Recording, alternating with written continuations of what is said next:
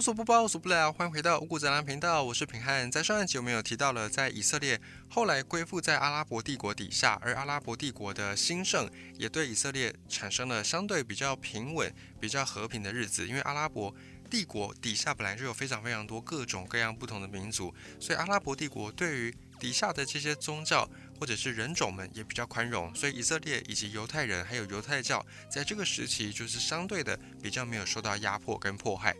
不过，随着伊斯兰教以及阿拉伯帝国慢慢的被基督教给征服之后，这个现象就有所改变。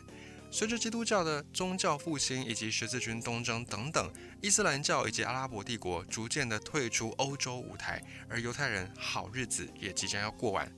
等到十四世纪之后，基督教的发展已经空前的鼎盛，这个时候伊斯兰教的势力已经被逐出西班牙、葡萄牙一带的伊比利半岛。基督教政权重新在西班牙建立，而犹太人的好日子正式的到头。紧接着又是一轮又一轮的犹太人被迫害。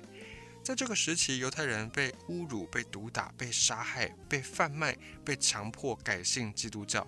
根据历史的记载，大约有三十万名犹太人在西班牙跟葡萄牙被驱逐出境。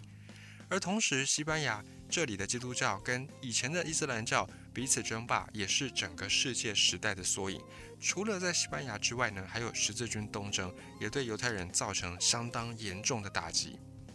虽然在历史上十字军东征，他们的目标是为了要往东去征服耶路撒冷，打败在这里的穆斯林，因为对基督教徒来说，耶路撒冷也是他们的圣城。那在东征的过程，这些十字军也杀害了许多的犹太人，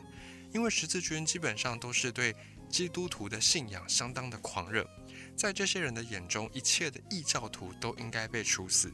而另外还有一个重要的原因，导致犹太人也被攻伐，就是因为犹太人在先前一段时间，因为善于经商，赚了大把的财富，所以在十字军东征的过程，十字军他们就掠夺、烧杀以及毁坏沿途他们所看到的非基督教徒的家园。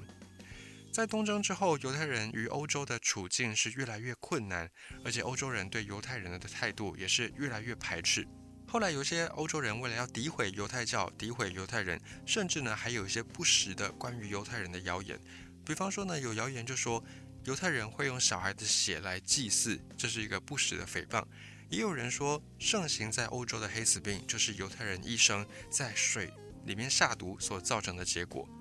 而之所以犹太人会如此的被欧洲人敌视，其实根本原因呢，还是因为两者在宗教教义上严重的分歧。因为犹太人一直没有办法承认耶稣的真实性，因为根据摩西十诫，犹太人只认为这个世界上唯一的神就是上帝，当然不会再有所谓的另外一个接近神的人，所以耶稣也不被认为是真实存在的。这在犹太教的心里面是这样子认为的。并且呢，犹太教教徒们也不承认除了犹太人之外，还有别的民族变成上帝的选民，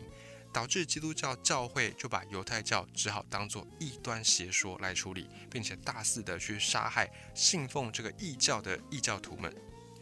在基督教进行自己的宗教改革之前，基督教教义认为要行商，也就是经商，还有发放贷款这些行为都是一种罪恶，一种罪业。基督教会就严禁放贷款的这个行为，但是在欧洲的中世纪，有很多的民众是没有这么多的财富，有时候需要周转，有时候需要借钱急用。那这样的活动要找谁去做呢？只好去找犹太人来做。而很多欧洲普通老百姓又因为借钱之后没有办法还钱，导致自己变成奴隶。但是眼看着犹太人。不用下田耕作，只要发放贷款，只要玩这种金钱游戏，就可以过得非常的舒适，非常的惬意。那与自己必须要下田卖身卖命，还赚不到什么钱，形成强烈对比。所以很多贫苦的基督徒又更加痛恨犹太人。同时，在欧洲社会比较上流阶层的贵族们，还有教士们、僧侣们，也非常惦念着。犹太人的财产，所以轻呢就给犹太人加各种税收，重的话就给这些犹太人安一个罪名，找一个借口没收他们的财产。又比方说我们刚才提到的这些谣言，包含用小孩的血来祭祀，或者是用水里面投毒导致黑死病这样的说法，就是针对犹太人的不实抹黑。还有在圣经当中背叛耶稣的犹大，也有一些基督徒就穿凿附会，说了犹大就是犹太人，也有这些说法。因此后世的人对犹太人通常就会有一个不好的刻板印象，包含奸诈、狡猾等等。而犹太人也在这样子被驱逐、被破坏的大环境之下，一直到十五世纪末，当时有一些欧洲的探险家发现了美洲新大陆，才慢慢的有所改善。很多犹太人于是决定离开欧洲，离开这个伤心地，去到美洲，期待在这里能够开展新的生活。也因此，现在的美国是犹太人数量除了以色列之外最多的一个国家。不过，当时也有不少犹太人选择还是继续留在欧洲，也继续的受到各种的压迫跟驱逐。直到十九世纪的下半期，俄罗斯爆发大规模的排犹活动。当时有两百多万个犹太人被迫离开俄罗斯，也是在这个时候，很多犹太人就在思考未来到底要何去何从，才有后来的西安运动。西安是在耶路撒冷这座城市附近的一座山的名称，而西安运动就是指犹太人们要回到耶路撒冷，要回到圣经当中上帝的应许之地迦南。而这一场西安运动也被称之为是犹太复国运动。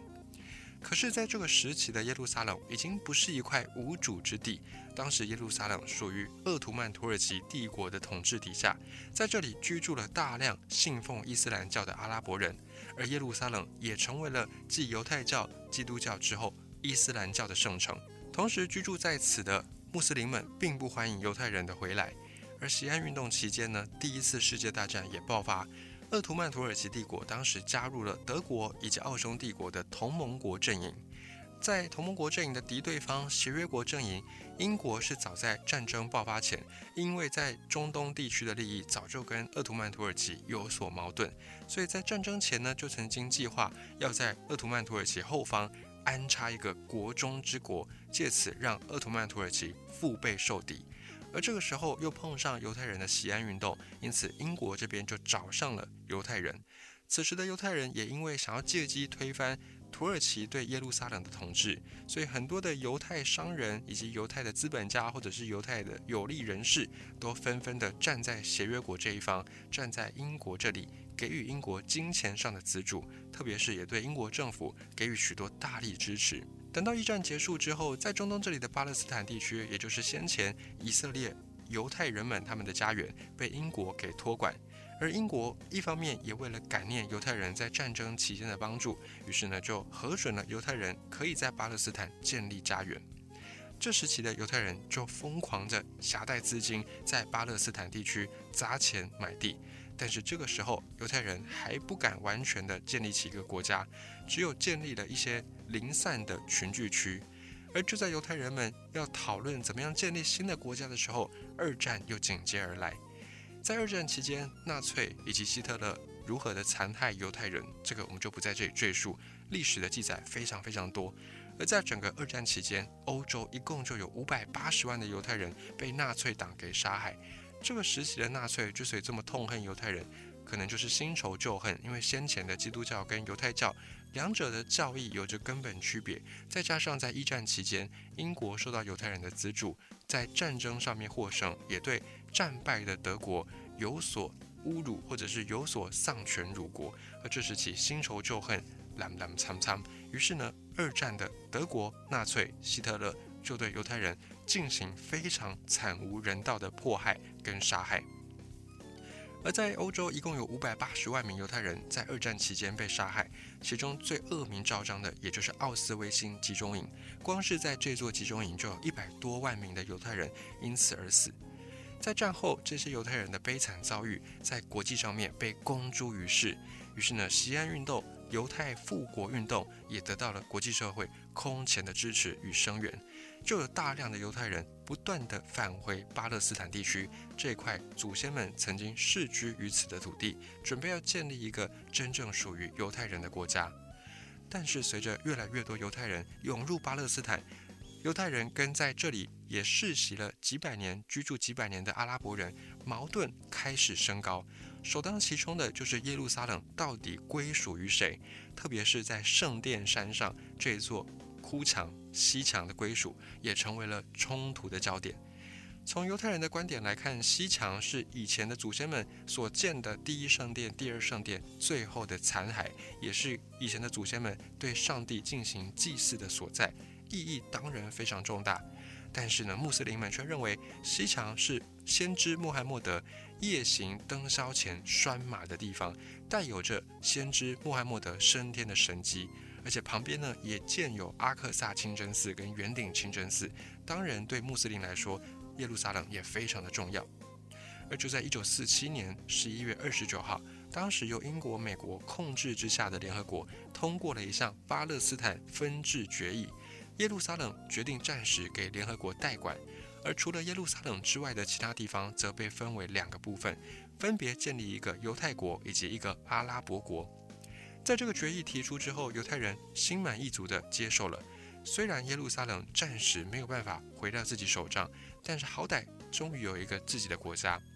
不过这项协议却受到阿拉伯人坚决反对。阿拉伯人们认为巴勒斯坦只能够建立一个阿拉伯国家，而犹太人只能够当这个国家里面的少数民族。另外，阿拉伯人也对联合国的土地划分提出了分歧的意见，抗议联合国偏袒以色列，把巴勒斯坦地区百分之五十七的土地都划给了人数比较少的犹太人，而且都还是划分给犹太人一些沿海、沿绿洲的肥沃土地，或者是有经济价值的土地。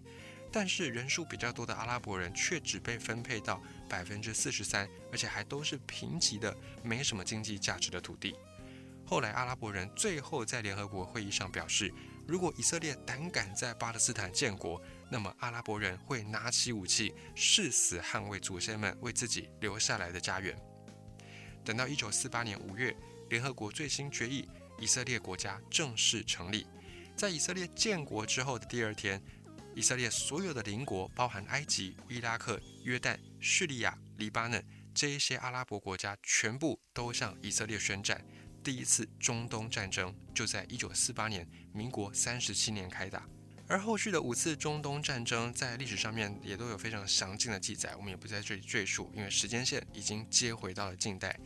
每一次的战争之后呢，都让这块巴勒斯坦曾经是上帝应许的迦南美地，变成了战火蹂躏之地，也让耶路撒冷这座原名为和平之城的地方，成为了一个永远无法获得和平的城市。并且时至今日，以色列跟周围国家的冲突矛盾还没有办法能够获得缓解，又再加上英美列强、欧洲的这些列强也在背后从中获取自己的利益，或许是出售军武，或许是获得政治上的利益。总之呢，也搅乱了中东地方一池春水。而种种作为，也让中东这块土地——巴勒斯坦地区，成为了世界上面最不安定的，以及最有可能爆发战争的导火区之一。以上四个篇章，我们正式的交代完以色列这个国家如何从上古时代一直到现代的历史，我们大约的简述一下。我是品汉，感谢你收听五谷杂粮，也欢迎你可以利用小额赞助以及运用你适合的管道、方便的管道，对五谷杂粮进行支持跟鼓励，